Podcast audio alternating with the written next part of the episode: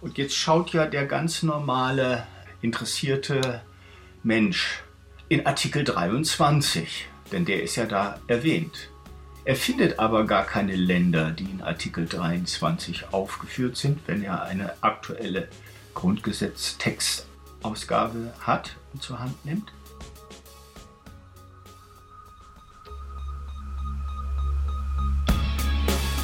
In guter Verfassung. Der Grundgesetz-Podcast.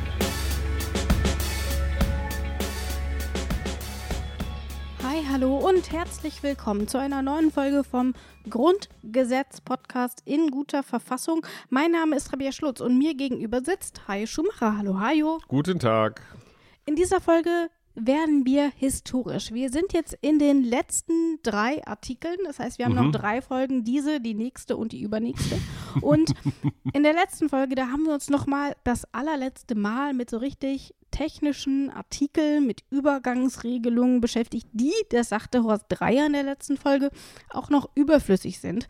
Weswegen wir sie auch Und gar wir nicht haben so uns detailliert. trotzdem, aber trotzdem dran lang gehangelt, immerhin. Ja, genau. Die letzten haben wir dann so ein bisschen unter den Tisch fallen lassen, aber mit höchst verfassungsrechtlichem Segen von allerdings, Horst Dreier. Allerdings. Wer ist Horst Dreier? Er ist auch dieses Mal wieder mit dabei.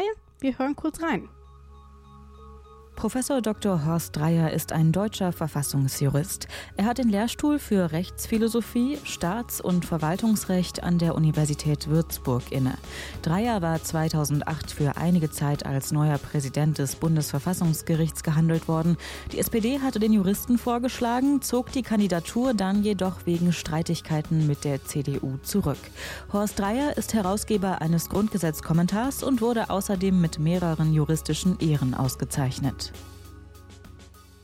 Und mit ihm sprechen wir heute über Artikel 144. Wir fangen an mit Absatz 1. Was steht drin? Wir hören rein, damit wir es dann ausführlichst besprechen können.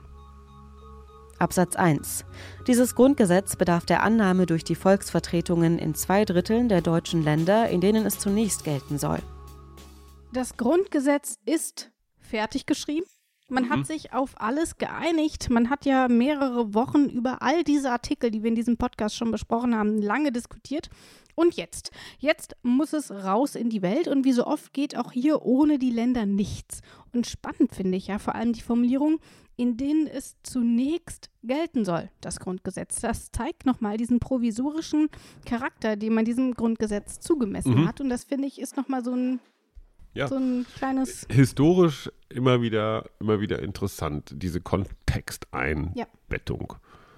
Ich weiß ja nicht, ob wir das in deiner Bonusfolge machen, von der wir ja schon seit mehreren Wochen hier, äh, also ich jedenfalls, halluziniere. Du, ja? Aber die Frage, die wirklich ganz ernst gemeinte Frage, wie würde ein Grundgesetz aussehen, wenn wir es heute, ich sag mal, Horst Dreier, Alexander Thiele, Katharina Barley, du und ich, wir wären jetzt der Parlamentarische Rat und würden das Grundgesetz nochmal neu schreiben. Was würden wir übernehmen, was würden wir weglassen? Wir würden an der einen oder anderen Formulierung vielleicht etwas arbeiten. Mhm. Würdest du ein Recht für wo? Also, wie sähe das Grundgesetz, wie sagt man heute, 4.0 aus? Müsste Digitalisierung drin sein oder so. Finde ich philosophisch spannend, ist aber jetzt gerade nicht das Thema. Nee, ist das Thema in der letzten Folge. Jetzt sind wir aber erst noch mal hier. Wir mhm. haben ja gesagt, das Grundgesetz ist fertig, es soll raus in die mhm. Welt. Und jetzt gehen wir doch einfach mal der Reihe nach durch, wie das Grundgesetz letzten Endes das Grundgesetz geworden ist, wie wir es heute haben. Was hier nicht steht, ist nämlich, dass natürlich zunächst der Parlamentarische Rat selbst über den eigenen Entwurf abstimmen musste. Meine Damen und Herren, das Grundgesetz ist mit 53 Ja-Stimmen gegen 12 Nein-Stimmen angenommen worden. Das hier ist Konrad Adenauer, wie er die Sitzung am 8. Mai 1949 schließt. Man hatte gerade über den Entwurf abgestimmt mit 53 gegen 12 Stimmen übrigens. Also zwölf mhm. Menschen im Parlamentarischen Rat haben sich gegen das Grundgesetz ausgesprochen und diese Gegenstimmen stammten von der CSU, der Deutschen Partei, der Zentrumspartei und der KPD. Hatten die eigentlich die Chance, sich zu enthalten oder konnten die nur Ja, Nein sagen? Oh, okay, alles klar, Fachfrage. Ähm, Man hätte sich ja auch enthalten können. Ne? So, ja, aber nein, die hatten tatsächlich tatsächlich Bedenken gegen das Grundgesetz. Aber es hat eben gereicht. Der Parlamentarische Rat hat das Grundgesetz beschlossen und Adenauer war dieses Datum auch besonders wichtig. Warum? Hören wir doch mal. Der 8. Mai 1945 gilt heute als Tag der Befreiung. Europa wird von den alliierten Mächten vom Nationalsozialismus befreit. Die Wehrmacht kapituliert endgültig, ohne Bedingungen zu stellen. So richtig hat sich der Tag aber nicht im Gedächtnis der noch jungen Bundesrepublik verankert. In der DDR wird der 8. Mai Feiertag. In der Bundesrepublik sieht man nach langen Diskussionen davon ab. Das liegt insbesondere auch daran, dass zehn Jahre später auf den Tag genau die Pariser Verträge in Kraft treten. Von da an prägt dieses Ereignis den besonderen Tag. Hinzu kommt, dass viele Deutsche die Befreiung zunächst gar nicht zwangsläufig als Befreiung ansehen. Vielmehr ist im Bewusstsein verankert, dass der Krieg nun nicht nur beendet, sondern insbesondere auch verloren war. Konrad Adenauer allerdings, dem Präsident des Parlamentarischen Rates, war die Bedeutung dieses Tages durchaus bewusst. Es ist kein Zufall, dass der Parlamentarische Rat am 8. Mai 1949 seine Zustimmung zum Grundgesetz gibt. Wie wichtig Adenauer war, dass, das, äh, dass man das am 8. Mai beschließt. Die Sitzung, das war die letzte Sitzung, die zog sich naturgemäß hin, weil alle noch mal was sagen wollten und alle, einige wollten noch mal Grundsatzerklärungen abgeben und so. Und es ging auf Mitternacht. Also man war im Grunde genommen schon kurz vorm 9. Mai. Und Adenauer wollte unbedingt den 8. Mai haben. Da hat er, obwohl er noch Wortmeldungen hatte, kurz vor Mitternacht gesagt, ich möchte jetzt, dass wir jetzt abstimmen über das Grundgesetz, damit die Abstimmung des Parlamentarischen Rates wirklich am 8. Mai stattfindet. Und hat dann die Wortmeldung, die es noch gab, sozusagen um 0 Uhr 10 oder so, äh, oder 0 Uhr 5 noch noch zugelassen, damit das noch zu Protokoll gegeben werden konnte. Seitdem hat sich einiges getan. Der 8. Mai hat an Bedeutung als Gedenktag hinzugewonnen. Dem ist noch einmal eine ausführliche Diskussion vorangegangen, wofür der Tag nun eigentlich steht. Für die Befreiung vom Nationalsozialismus oder vielmehr für die Niederlage der Deutschen. Mittlerweile zweifelt niemand mehr daran, wofür der Tag steht. Nicht umsonst wird er heute als Tag der Befreiung bezeichnet. In Brandenburg gilt er mittlerweile als Gedenktag. Zum 75. Jubiläum wird er in Berlin 2020 als gesetzlicher Feiertag begangen. Ich glaube, ich habe nachgeguckt und es ist ein Donnerstag. Mhm, also praktisch Brückentag. Mhm. Und wir hatten uns ja vor ein paar Folgen über den Sinn und Unsinn von Feiertagen unterhalten. Ja. Jetzt kriegt ihr hier in Berlin einen einmaligen Feiertag dazu. Was denkst du denn? Wäre das hier eine sinnvolle Ergänzung so mit Tag der Befreiung, weil wir ja so ein bisschen auch über staatlich, humanistisch, historische Feiertage gesprochen haben? Also ganz ehrlich, ähm, ich glaube, das ist so eine Klage, die gibt es seit 3000 Jahren, aber unsere jungen Leute wissen zu wenig. Mhm. Tag der Befreiung ist schon eine, ich meine, wir, wir denken alle, oder die Älteren jedenfalls, an die Weizsäcker-Rede. Ich finde so Moving-Feiertage gar nicht so schlecht. Also, das so immer mal wieder zu wenn Jahrestagen man oder was? jedes Jahr, jedes Jahr kann sich ja irgendein Gremium zusammensetzen, ein Bundestagsausschuss und ich sag mal zwei, drei Tage des Jahres zu mobilen Feiertagen erklären. Und das kann dann Tag der Kinder sein, das kann dann ein historisches Datum sein, das kann auch Tag des, total lustig, Tag des Kuschelns sein oder, ne, also einen historischen, einen lustigen und einen gesellschaftlich relevanten oder so. Fände ich super. Und ja. euch in Berlin gönnt man sie auch irgendwie. Habt ihr nur zehn Feiertage In oder Berlin so? ist jeder Tag ein Feiertag. Wir arbeiten eigentlich nur an den Feiertagen, weil dann kommen die Touristen aus den anderen Bundesländern hier zum Shoppen und dann stehen wir früher auf und arbeiten. Wir arbeiten ja alle in der Gastronomie hier, irgendwie im Tourismusbusiness.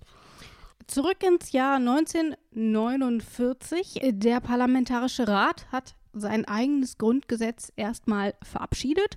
Nächster Schritt. Die Alliierten mussten zustimmen. Das steht hier auch nicht. Am 12. Mai wurde die Zustimmung schließlich erteilt. Es gab noch ein paar Anmerkungen, aber grundsätzlich ähm, haben die Militärgouverneure eben den Weg freigemacht und dann ging das Ganze eben in die Landesparlamente. Insgesamt elf Bundesländer mussten damals abstimmen. Ähm, für die Verabschiedung hätte es also eine Mehrheit von sieben Ländern gebraucht, denn hier in diesem Artikel steht ja eine Zweidrittelmehrheit. Mhm. Und wenn ich mich nicht verrechnet habe, sind sieben Länder von elf eine Zweidrittelmehrheit. Ne, 7,2 irgendwas. Und wir haben aber nur Also sieben. acht. Insofern brauchen wir acht. Alles klar. Boah, Sieben warst du oder gut in acht. Mathe? Merkst du doch, oder? Ich war eine totale Niete in Ja, ich Mathe. und dass ich dir was vorrechnen würde und das dann auf einer der letzten geehrt. Folgen, nee, ich fühle mich äh, noch viel mehr. Weil ich habe in Mathe noch nie irgendwem irgendwas vorgemacht, bis du kamst. Ja, geil. Diese Siehst Frau hat mein Leben verändert.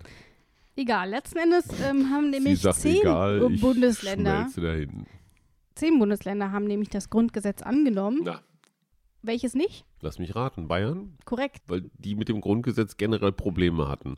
Ich Das vermute wird ja gerne Freistaat. behauptet. Freistaat. Ich glaube einfach, die wollen ja Freistaat sein. Es wird ja häufig gesagt, ja, ja, Bayern, die waren ja auch gegen das Grundgesetz. Ja, etwa nicht? Ja, allerdings Aber- aus einem gewissen Grund, den Mhm. man dann vielleicht auch in diesem Kontext, also der Mhm. Bayerische Landtag hat lange Komm, darüber erzähl. diskutiert. Warum haben sie letzten Endes dagegen gestimmt? Horst Dreier kennt die Antwort. Also den Bayern oder genauer gesagt der Mehrheit im Landtag, im Bayerischen Landtag, war das Grundgesetz nicht föderal genug. Es gab also aus der Sicht derjenigen, die das Grundgesetz abgelehnt haben, zu viel, wenn man so will, ähm, unitarische oder zentralistische äh, Tendenzen. Muss aber der Fairness halber sagen, man hat sich das nicht äh, leicht gemacht. Der Bayerische Landtag hat damals 17 Stunden lang darüber debattiert, in einer offenbar außergewöhnlich äh, aufregenden Debatte ähm, und haben dann am Schluss in der Tat gesagt, wir stimmen dem Grundgesetz nicht zu. Das ist das einzige Bundesland, in dem das der Fall war, hat aber klugerweise, wenn auch überflüssigerweise, aber dennoch klugerweise sofort einen zweiten Beschluss gefasst, dass es das Grundgesetz akzeptiert, wenn es die Mehrheit, die in Artikel 144 Absatz 1 vorgesehen ist, erreicht. Überflüssigerweise, weil, wie die Norm selber deutlich sagt, das Grundgesetz in Bayern auch gegolten hätte, wenn die Bayern diesen zweiten Beschluss nicht gefasst hätten. Mhm, nicht föderal genug. Das wäre jetzt Genau. ein Vorwurf, auf den wäre ich jetzt nicht sofort gekommen, weil ich finde Nee. das ganz schön föderal. Genau, für uns heute wirkt das schon so, aber damals auch aus den Diskussionen heraus hatten sie eben so ein bisschen Sorge, dass das Ganze zu übergriffig wird von Seiten des Bundes. Also die waren nicht gegen Ein- die Menschenwürde oder so. Ein, ein Trauma, was sich bis heute, bis heute fortgesetzt hat. Ja. Und es war aber letzten Endes egal, Ja. dass die Bayern dagegen gestimmt haben. Und ähm, Horst Dreier hat ja auch gesagt, sie haben ja dann auch direkt einen Beschluss hinterhergeschickt, dass sie es akzeptieren, Was wenn ja das auch- durchkommt. ich finde das ja auch aber ganz auch überflüssig war. Ne? Nee, aber es, es gibt ja auch, wir, wir haben ja auch durchaus viel über Symbole geredet, äh, äh, das ganze letzte Jahr. Und es ist natürlich auch ein Symbol so für die Mhm. Ja. eigene Bevölkerung. Wir sind dagegen, aber es gibt irgendein höheres, ein höheres Gut, dem wir uns auch irgendwie verpflichtet fühlen. Die entscheidende Frage wäre gewesen, wenn es jetzt wirklich so, wenn die Zweidrittelmehrheit in Gefahr gewesen Ob wäre, sie dann dagegen hätten sie hätten? dann auch. Weil wenn ich der Genau. Einzige bin, der irgendwo dagegen stimmt, dann kann, das ist die Methode schlanker Fuß, ne? Oder billige Moral. Ich Ja. weiß, es passiert nichts, kann mich aber selber sauber halten. Ich finde es ehrlich gesagt ein bisschen, bisschen cheap. Also wenn man Genau. damit die, das gesamte Konstrukt zu Fall bringt, dann sage ich, okay, das scheint eine Überzeugungstat gewesen Mhm. zu sein. So hat es so ein bisschen was von, naja.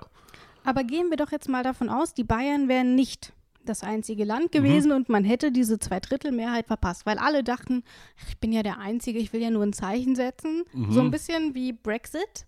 Ja, Haben genau, Leute, wir haben es ja, ich eigentlich, gebe denen mal einen Denkzettel und dann haben das alle spielen. gemacht. Ja, genau, so Pech. aber hätten die da nochmal abgestimmt? Gute Frage. Gibt es hier, im Gegensatz zum Brexit, ist hier ein Zweitreferendum eingebaut?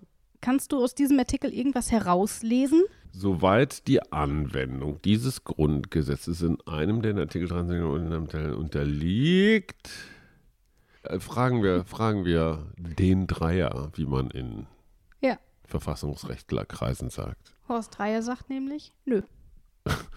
Der ist wie du. Ja, dann hätte es kein Grundgesetz gegeben, jedenfalls nicht dieses und nicht zu dem Zeitraum. Und dann hätten die Alliierten möglicherweise gesagt, die Deutschen sind offenbar noch nicht reif dafür, also bleibt es weitere zehn Jahre bei unserer Rolle als Besatzungsmacht. Ganz einfach. Und das Ganz hätte ganz schön einfach. in die Hose gehen Ach, können. glauben wir doch selber nicht. Denkst du? Die hätten schon irgendeinen Weg gefunden. Möglich. Aber hier, wie gesagt, ist erstmal nichts Okay. vorgeschrieben und deswegen wäre das dann erstmal der Gang gewesen. Hätte vielleicht keine zehn Jahre gedauert, sondern nur zwei oder so. Aber erstmal hätte es dann eben kein Grundgesetz gegeben. Und dann hätten wir keine Verfassung, würden jetzt nicht 70 Jahre Grundgesetz feiern und hätten sehr Sondern viel Zeit für andere 60. Podcasts. Ja, Ja, Schauen wir uns doch mal Absatz 2 an. Absatz 2. Soweit die Anwendung dieses Grundgesetzes in einem der in Artikel 23 aufgeführten Länder oder in einem Teil eines dieser Länder Beschränkungen unterliegt, hat das Land oder der Teil des Landes das Recht, gemäß Artikel 38 Vertreter in den Bundestag und gemäß Artikel 50 Vertreter in den Bundesrat zu entsenden. Ich gestehe, dieser Absatz überfordert mich. Ja, ich fand ihn auch beim Lesen Weil ein für bisschen mein schwierig. Verständnis steht da drin, sollte, soweit die Anwendung irgendwelchen Beschränkungen unterliegt. Das heißt doch eigentlich, wenn die jeweiligen Länderparlamente irgendwas zu maulen gehabt haben, darf dieses Land aber trotzdem Vertreter in den Bundestag und in den Bundesrat entsenden. Das heißt, eigentlich sind sie doch dabei. Das ist so eine Art Klausel für Uneinsichtige, für Dickköpfige. Ich würde sie die Schlotz-Klausel nennen.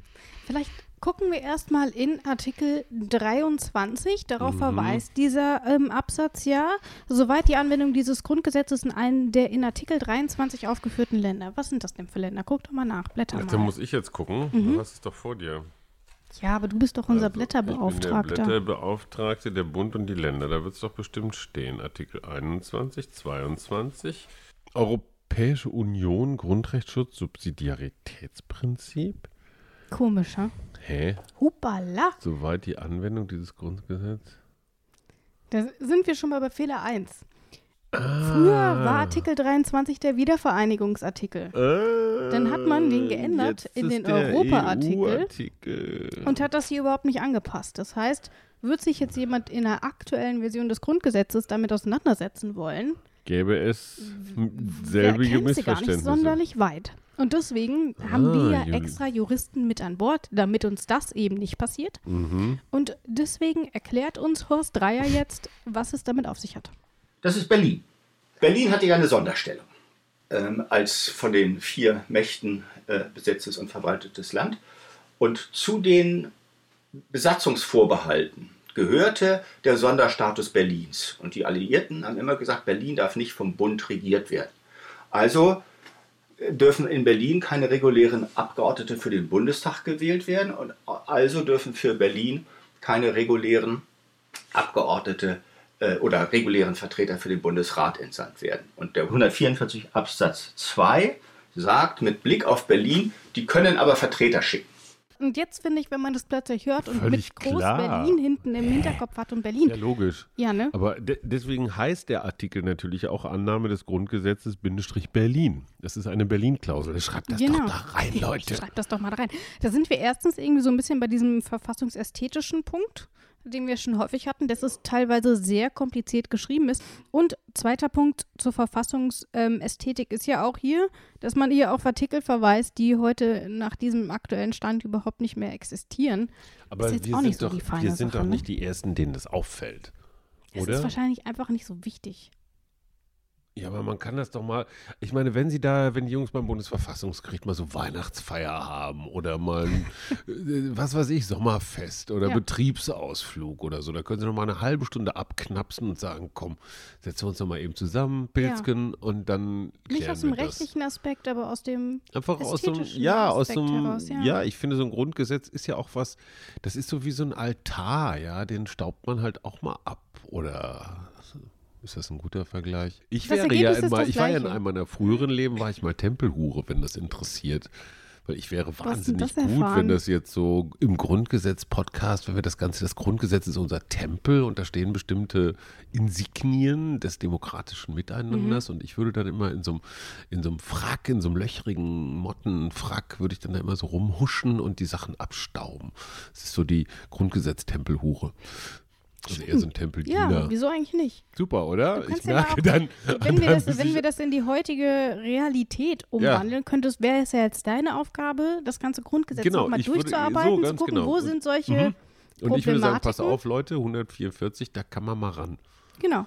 So, liebe Oberpriester in Karlsruhe, hier ist mal, Weißt du jetzt, was du für 2020 zu tun hast? ich glaube, für mein nächstes Leben. Das ist, Machen wir ne, so. Einigen wir uns darauf. Oder? Alles klar. So, wir haben diesen Artikel 144 geschafft. Wir sind jetzt quasi soweit. Ich fasse nochmal zusammen. Der Parlamentarische Rat hat das Grundgesetz fertig behandelt, Mhm. hat darüber abgestimmt. Die Alliierten haben darüber abgestimmt Die und die Länder. Haben darüber abgestimmt. Und Berlin hat einen Sonderstatus. Und Berlin hat einen Sonderstatus. Da Wie sind wir jetzt also. Die Länder haben über das Grundgesetz abgestimmt. Es ist durchgekommen. Was passiert dann? Wir schauen es uns in der nächsten Folge an. Dann wieder mit Haie Schumacher. Trommelwirbel. Ja, Was mit Horst Dreier. könnte als nächstes passieren? Und der unvergleichlichen, wunderbaren, manchmal lächelnden, jede Sendung akribisch vorbereitenden Rabea Schlotz. Vielen Dank und bis zum nächsten Mal. Tschüss. Tschüss. In guter Verfassung. Der Grundgesetz-Podcast.